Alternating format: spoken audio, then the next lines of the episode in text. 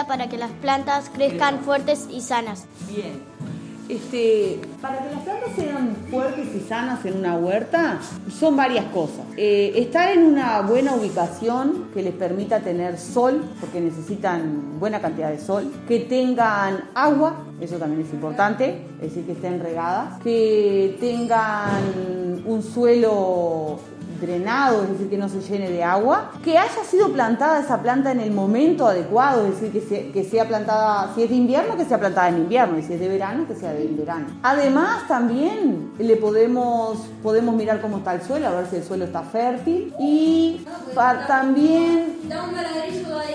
Bueno, que esté acompañada de alguna planta que le haga bien Todas esas cosas diría. Capaz que me falta alguna más, pero por ahí. Bien, bárbaro. A ver, ¿qué otro amigo tiene una pregunta? ¿Cómo podemos hacer para que la tierra sea fértil? Ya venía lo de fértil. Bueno, el, el, suelo, así natural como esté, algo de fertilidad generalmente tiene, a no ser que se le haya colocado algún veneno o algún matayuyo, algún agroquímico, algo de eso, ahí puede ser que no. Pero si no, algo tiene, si tiene algunos microorganismos, ya es algo fértil. Cuando nosotros le colocamos plantas, las raíces crecen, van buscando lugares, airean el suelo y ahí lo hacen más fértil. Así que ya las plantas lo mejoran. Es decir, que plantando mejoramos el suelo, porque eh, las plantas generan suelo. Así que ellas las hacen un poco, lo hacen un poco más fértil. Otra cosa es que ustedes le coloquen a la tierra material orgánico, que lo pueden hacer con una compostera, es decir, que le coloquen material orgánico. También lo pueden hacer fértil si le agregan a ese suelo o si ya tiene lombrices. Las lombrices ayudan mucho a mejorar el suelo. Otra cosa es que en la parte superior del suelo nosotros tengamos las plantas y eso no quede siempre contra el sol y la lluvia, sino que ustedes coloquen pasto seco arriba del suelo para que se proteja. Eso se, eso se llama mulch.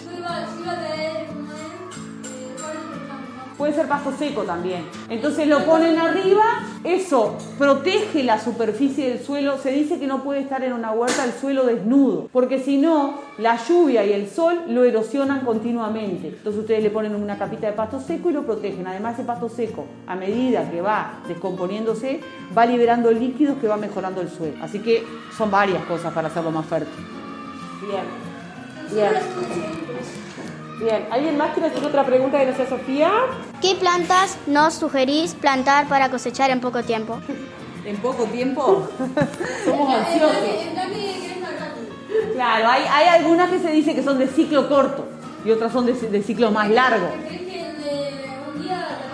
El ciclo corto, lo más corto es el rabanito. El rabanito y la lechuga son plantas de ciclo corto. Ya las otras demoran un poco más. Eh, yo qué sé, deben de tener algunas que les dieron ahí ustedes que también son de ciclo corto. Claro, esas, estas son de ciclo corto. Rabanito, las lechugas, la, mejor lechuga en invierno es la morada, porque la verde en invierno lo sufre un poco. La morada es la que le gusta el frío y se pone bien linda la morada en invierno. sí, porque me parece que les deben de haber dado plantines morados a ustedes. Sí, y después qué otra de ciclo corto, pero la más rápida, rabanito y lechuga.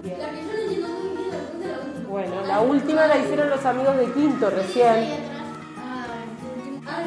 Al mágico. Almacios. ¿Cómo podemos? ¿Cómo podemos hacer almacios? Almácigos. Los almácigos este, es un recipiente más pequeñito que uno prepara, con una, le coloca una semilla y ahí esa semilla germina, se desarrolla una plantita y luego la llevo a la huerta. Eso es un almácigo. Esos plantines que ustedes tienen, que les regalaron, esos son almácigos en realidad. Los hicieron almácigos y los tienen ahí. Este, el almácigo es así. Vieron que yo les estuve hablando del suelo, porque lo que está en la tierra es el suelo.